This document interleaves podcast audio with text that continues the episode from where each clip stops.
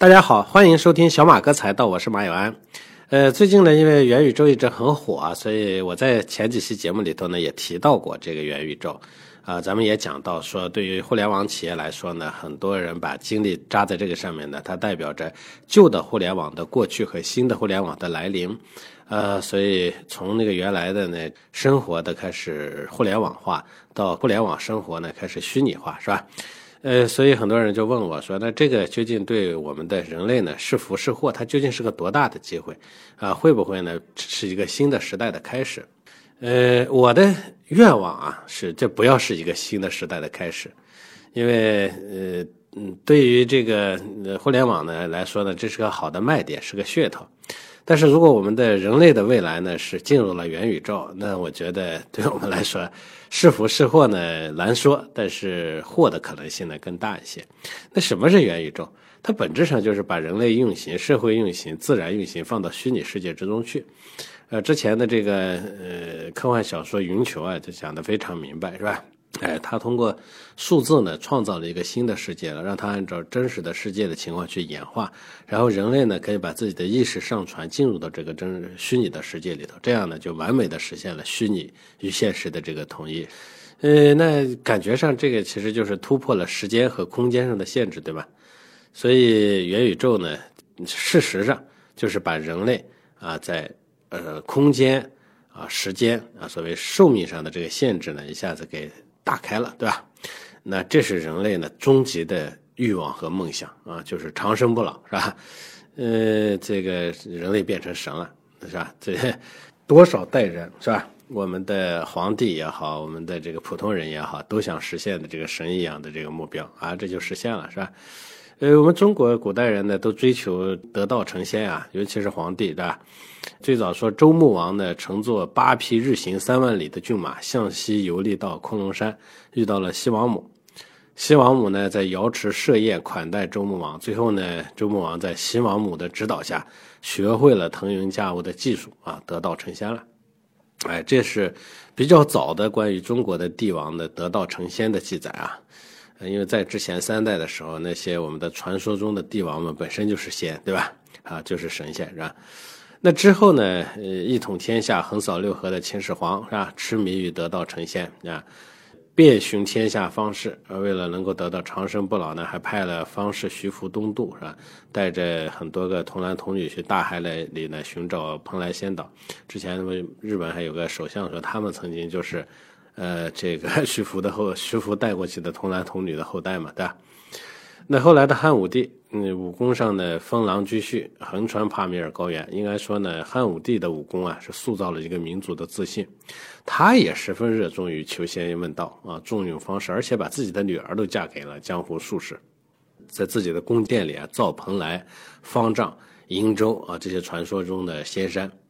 呃，后来的这个天可汗是吧？李世民年轻的时候也是英明神武、骁勇善战，呃，贞观之治就在他手里头的是吧？最后呢，执迷于修道炼丹啊，最后呢，据说呢，死于丹药中毒啊。所以你看这个秦皇汉武啊，这呃唐宗宋祖是吧？这些呢，其实都呃热衷于这个。所以你看翻史书啊，这历史上热衷于求仙问道的帝王不在少数，而且越有成就。越是有历史地位的帝王呢，越喜欢成仙，越想长生不老。为什么呢？这其实本质上就跟咱们现在呢，这个为什么到这个时候呢，我们元宇宙成了一个新的概念一样，就是人的这个物质欲望得到了极大满足以后，嗯，你看现在我们这个人类呢，不缺吃不缺穿，对吧？物质欲望呢，应该是得到了极大的满足，是吧？寻求刺激啊，这个各种刺激都已经不足以让人呢产生新的兴趣，是吧？呃，那怎么办呢？哎，突破时间空间上的限制啊，成为神啊，是吧？这就是，呃，所以本质上，我说这个是这个皇帝为什么想要成呃成神呢？因为皇帝已经享受了人间所能享受的所有的物质需求，是吧？对于他来说，长生不老是唯一的追求了。那为什么现在大家追求元宇宙呢？因为我们的现代社会的这个物质需求得到了极大满足，我们下一阶段就要追求自己的。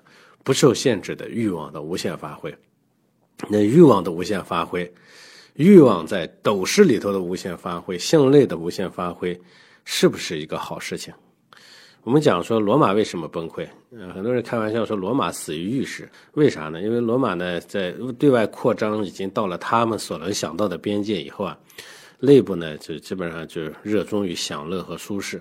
我原来看过一本书啊，叫《罗马风华史》，就讲这个罗马的内部的这个各种啊奢侈无度啊，确实是你这个难以想象，是吧？他的浴室呢造的奢华无度，呃，日常这些贵族的生活呢，主要都在浴室里头。所以，而当时的这个浴室呢，用的这个呃管子呢，呃，这个主要是含铅的，铜管含铅，所以呢，这个也导致罗马人的这个这个，据说啊，这个罗马人的尚武风气下降呢，也跟这有关系，对吧？另外呢，说罗马人为了享乐，为了吃山珍海味，就吃了就吐啊，吃了就给自己催吐，吐完了然后接着吃。所以最终呢，作为一个群体，罗马人呢被蛮族给灭亡了。所以，如果人类啊一直向内的去呃追求这种贪婪无度啊，不停的放纵自己的欲望，追求这个生命上的这个限制，那很可能最终呢结果不太好。就像很多科学家预测的那样，说人类呢好的说就变成一个吸插满吸管的大佬，坏的说呢就变成个彻头彻尾的被机器操纵的怪物，对吧？或者是废物。嗯，相对西方文化呢，我们中国文化呢，因为是比较克制的，所以你看很多曾经辉煌的这个外部文明，像希腊、罗马、波斯、埃及、巴比伦等等，这些文明呢，都曾经无比辉煌，但是后来呢，基本上都是消失了，是吧？昙花一现，留不下来。那中国的文明为什么还能持续的走下来？其实有很重要的一点，就是我们的儒家文化里头的克己复礼，和克己，就是一定要克制自己的这个欲望，是吧？呃，中国历史上呢，你看，不过呢是真的假的。哎，我们的这个学者、政客都有一个做隐士的传统，是吧？隐士是啥？就是把自己的物质欲望呢要降到最低，啊，做到无欲无求。而对外呢，我们其实也实行的是叫有限扩张，啊，我们在最强盛的时候的对外扩张，其实也是很节制的。这个呢就很就保证了我们呢不会因为这个内爆啊，就像罗马一样啊，是这从而呢这个片甲不存，是吧？呃，所以这种传统呢，从周灭亡商以后，它就成了中国文化的一部分。所以很多人说西方文明呢是酒神精神。啥叫酒神精神？就是一种不理性的原始冲动。而中国文化呢是日神精神。嗯，它代表着理性和秩序。这种中西文化的不同呢，当然它让西方的每一个文明呢都会灿烂，但很快衰落。而中国文化呢？哎，它会持续的源源不断，从来不会有断崖式的死亡。当然了，这不是说我们的文明天然的能抵挡来自贪婪无度的侵蚀。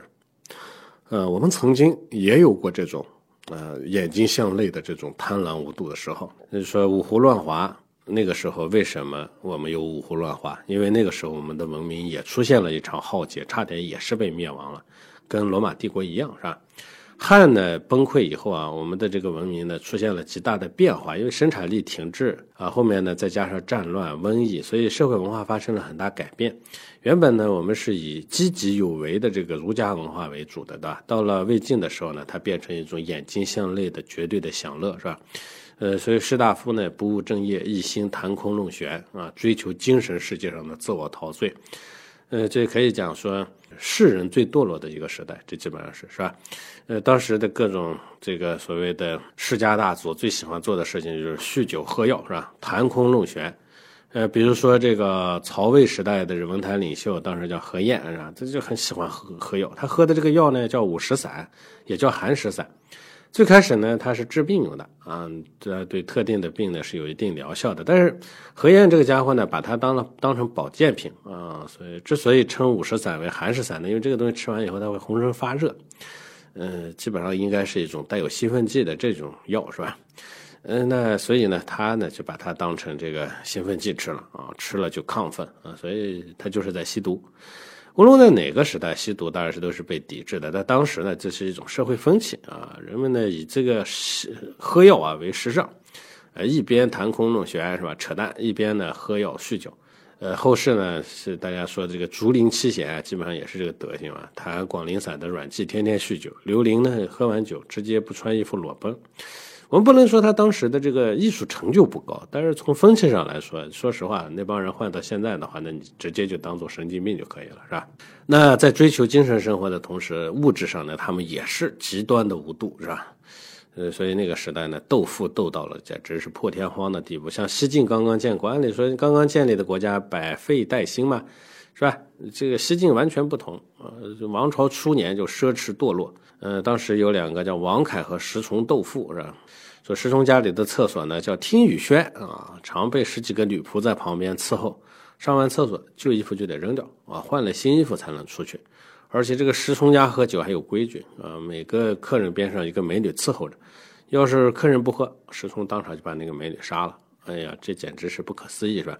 但最著名的呢，就是当时的皇帝司马炎的舅舅，呃，这个石崇王凯和这个石崇豆腐。王凯呢，当时用糖水涮锅啊，那个时候糖水是很贵的，那不像现在是吧？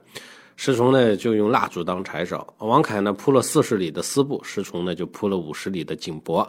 后来呢，王凯急了，因为他他这个外甥司马炎呢是皇帝嘛，是吧？所以皇帝呢助攻啊，就给了王凯一棵两尺高的珊瑚树，结果石崇直接给砸了，拿了马上拿出来几个三四尺高的，比他那个还厉害。所以可以看到，当时的皇帝呢都不去阻止这种斗富，而且还去支持他。这个文化氛围简直是不可思议，是吧？所以整个这个环境下呢，社会风气呢，就把，啊，秦汉贵族们的什么修身齐家治国平天下那种上马杀敌建功，下马治国安民的这种自强不息、刚健质朴的这种气质呢，就慢慢就扭转掉了。所以原本呢，我们可以说是让周边各个民族呢闻之色变的，是吧？后来呢，变得这个温良恭谦让、上午之分的消散，进取的雄心呢也没有了。之前这个我们在汉朝的时候是汉朝的一个氏族可以打啊五到十个匈奴人，德充沛的一个民族，对吧？但是从这个之后呢，基本上我们看谁都打不过，所以整个文明呢那就不可控制的一泻千里，最终呢五胡乱华啊，周边的这些胡人啊，匈奴啊、鲜卑啊、羯啊、羌啊，是吧？类似于这些，那都是曾经我们的这个蜀国啊，呃，南下入侵中原。呃，其实所谓五胡乱华的五胡啊，其实都不过是中央王朝下属的一些机密的部落啊，有的甚至是直接当时编户齐民的一些，是吧？都纳入帝国编制中的一部分。那这些能南下，不是说他们有多强悍，嗯，也不是什么其他气候变化，本质上还是帝国自身的原因，就是沉迷于内部的物质、精神享受，而没有这种质朴刚健的这种，是吧？进取心。呃，而且还，即便是五胡乱华的时候，这些世家大族仍然我行我素。比如当时的这个北国灯塔刘琨，那我们都听过一个成语叫闻鸡起舞，都知道主人公呢叫祖迪，是吧？但当时呢，还有另外一个主角，那就是刘琨啊。当时呢，南方抗击入侵的是祖迪，北方呢就是刘琨啊，可以说是当时第一流的人才，是吧？民族英雄。在北国的一族侵袭下呢，坚持了十多年，矢志不渝。那就这样的人，他这种骄奢淫逸啊，仍然是啊深入骨髓。战乱的时候呢，很多百姓呢去太原啊投奔刘琨，几乎每天有几千人。可是刘空呢就不知道怎么安抚，也不去恢复生产，就是一味的这种奢靡生活，纵情声色，是吧？呃，最后呢，人们看不到希望，就离他而去了。这还是当时第一流的精英啊，民族英雄都是这个样子。你别说别的人了，是吧？至于那些逃到南方的世家大族，那甚至连刘空都不如啊！这该干啥干啥。那边呢已经亡国了，衣冠南渡，大家被赶到这个嗯南边去了啊，北边已经彻底都灭亡了，还在谈空弄玄，不务正业，是吧？还瞧不上那个正经做事的人。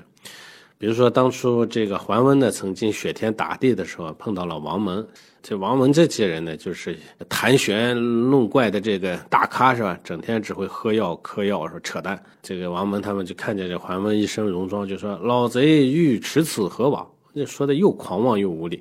桓温当然回答说：“我若不为此，清北亦哪得坐谈？我要不这样穿着戎装是吧？”去练武是吧？保卫国家，你们还这还还有什么条件坐的那个地方扯淡是吧？嗯，你们这帮混蛋，就是我在努力是吧？我在负重前行，你还在后面的这个胡说八道是吧？